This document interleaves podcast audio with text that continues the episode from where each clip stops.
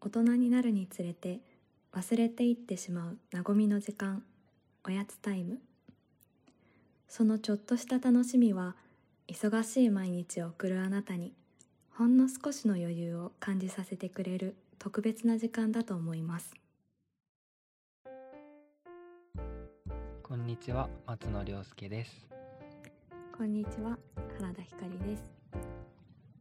はい第1回目ですがはい。おやつタイムラジオ始まりました。早速だけどどんな人たちが喋ってるのかなっていうのはお話ししておいた方がいいと思うので。はい。じゃあ松野くんからお願いします、はいはい。どんなことをしている人ですか？普段は音楽のレッスンのお仕事をしたりだとかあとはレストランなんかで BGM の演奏をしたりだとかいろんなところで音楽の仕事をさせていただいていて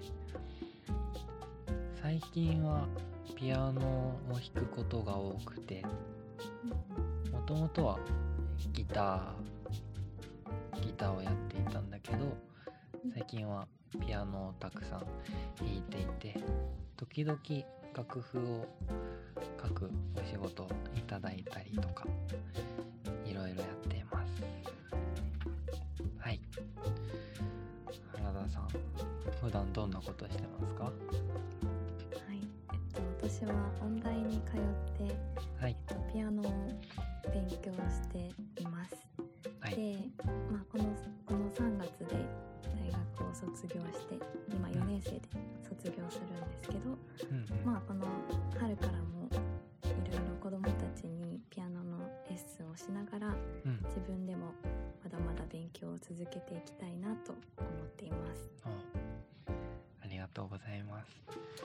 2人ともね高校から一緒で同じ音楽高校で、大学も一緒でよくね一緒に演奏したりだとか。うん。うん。やりましたね。やりましたね。アコースティックバンドみたいな感じでね最初始めたんだよね。そうね。だからもうずっとお世話になっていて。こちらこそです。いやいや。でそれで新しいことを何かできないかなって思って、うん。おやつタイムラジオっていうのを一緒にラジオをやろうっていう風になって、うんうん。おやつタイムラジオっていうテーマにしたんだけどうん。おやつタイムって冒頭でも読んでくれたみたいにうん。すごいバタバタした生活をしてるとどうしても取ることって忘れがちなんだけどうん。すごくうんすごく素敵な時間だと思っててうん。ワクワクが詰まってると思うのね。うん。なんか明日のおやつ何にしようって考えたりだとか、あとはそうねその忙しくても例えば週に1回だけでもちゃんとおやつの時間を取ることでうん。ちょっと気持ちに余裕が生まれるんじゃないかなって思ってすごい些細なことだけど大事な時間なのかなって考えててうん。でそれを自分たちがおやつタイムを作る習慣を作るっていうのと同時にこれを聞いてくれる人もおやつタイムをとってその時間にこれを聞いてくれたら嬉しいなっていうすごくささやかなお手伝いができたらいいなっていうそんな考えでおやつタイムラジオにしてみました。はい、まあ今ってすごい、うんうん。YouTube とか、はい。インスタライブとかがすごいうん。いろんな芸能人の人とか、うんうん。YouTuber さんとかたくさんいるけどうん。なんかその中でやっぱりここでこうポッドキャストラジオをやりたいって思った理由ってある？ラジオラジオって大体中学生ぐらいの時にうん。寝る前にちょっときなアーティストが出てたりとかしたら聞いてたんだけどうん。最近も寝れない時に聞いたり移動中に聞いたりなんだろうな。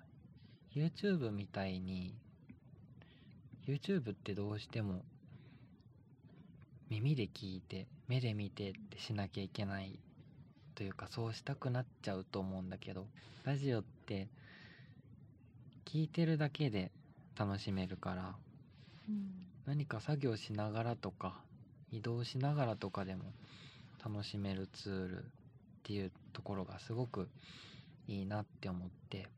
うんでどうしてもラジオって古いものみたいなイメージもあると思うんだけどうん。最近はそういう何かしながらでもできるっていう意味ではまたちょっと流行りつつあるのかなっていうのがあって。うんうん。うん、ラジオがいいんじゃないかなと思って。あとは単純にちょっとお話しするのが楽しいなって思ってきちゃって。うんうん。ラジオにしてみたんだけどラジオって普段聞く？あんまり聞かないか。そうだね。でも私もこう松野くんにいろいろおすすめしてもらったりしてから、割とポッドキャストとかいろんなラジオ番組を聞くようになってあそれまではあんまりね聞くはい。機会っていうかこう見つけることができなかったんだけど最近ちょっと楽しくなりました。実は先日松野くんとすごくお天気のいい日があったのでうん。この第1回目のおやつタイムラジオの収録にうんうん。行ってきました。ねその日はすごいポカポカでちょっとだけ風吹いてて、ひんやりした時もあったけどでもすごいおやつ日和っていう感じだったからね。せっかくだからと思って。お外で収録をしました。でねなんか思いのほかちゃんとおやつタイムをとってる大人たちがたくさんいて、すごいにぎわってて。そうだね。うん。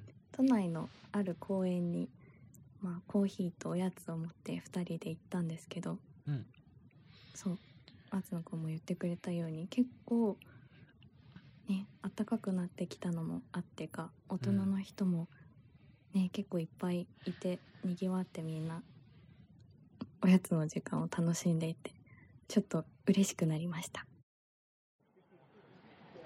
おやつタイムラジオって言ってるぐらいだからお互いにおやつを持参して撮った方お話しした方がいいのかなって思って、そうだね今日は一応簡単なおやつをはい持参して今日撮ってますね。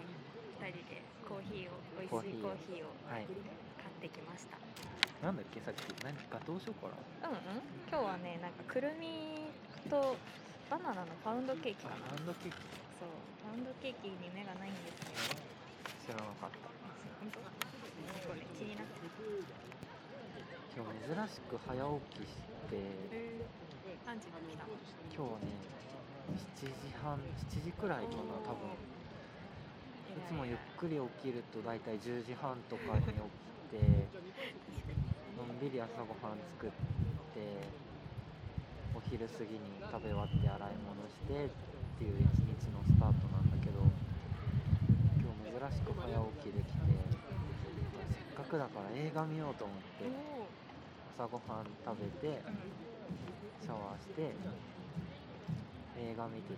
えー、何見たかインポッシブルっていうなんか海外のスマトラ沖地震をテーマにした実話もの実話をテーマにした映画で津波で離れ離れになっちゃうみたいなお話でもう序盤からボロボロ泣いちゃって。朝から。そう花粉症なのと感動しちゃったのともうどっちもでぐじゅぐじゅになっちゃって。大変だね。今ちょっとその松野くんの話を聞いて、はいはい。あ朝の映画いいなってちょっと思っそうたなんですよ。朝の映画すごいずっと憧れてて、うんうん。仲のいい友達がフルートの上野くんが朝早起きして映画2本ぐらい見てっていう休日を時々過ごすらしくてれちょっといいなって思って。確かに。2年23年ぐらい前にそれを勧められてやっと叶ったっていう。そうそうそう。確かに。なんか映画を朝に見るっていうことを考えたことなかったから、うんうんそうあと最近ねあの家で楽しむために夜寝る前にこう本を読むんだけどその長い物語とかじゃなくて結構短編の物語とか小説の中からこうペラペラペラペラってやってはいパッと止まったところの物語を読むへえっていうのを最近やっててそれが結構ねなんか本当に偶然だったりするんだけど、うん。なんかその日あったこととこうちょっとつながってるような感じがしたりしてあいいなって思ってちょっとほっこりしてよく寝れたりします。それは詩集みたいなのじゃなくて短い物語？あそうそうそう。私は割と物語小説とかが好きで短編集とかで本当10ページとか20ページぐらいの物語を読んだりしますねあのね私幼稚園生の頃に鳩が部屋に入ってきてえ頭をつっつくっていう夢を見て。ああ夢か。でも小学あ違う違う違う。幼稚園生の頃はそれが本当に絶対に今現実に起こったと思って疑わずもうね夢だってそう思夢だっわなかったんだ。たんだけどそう。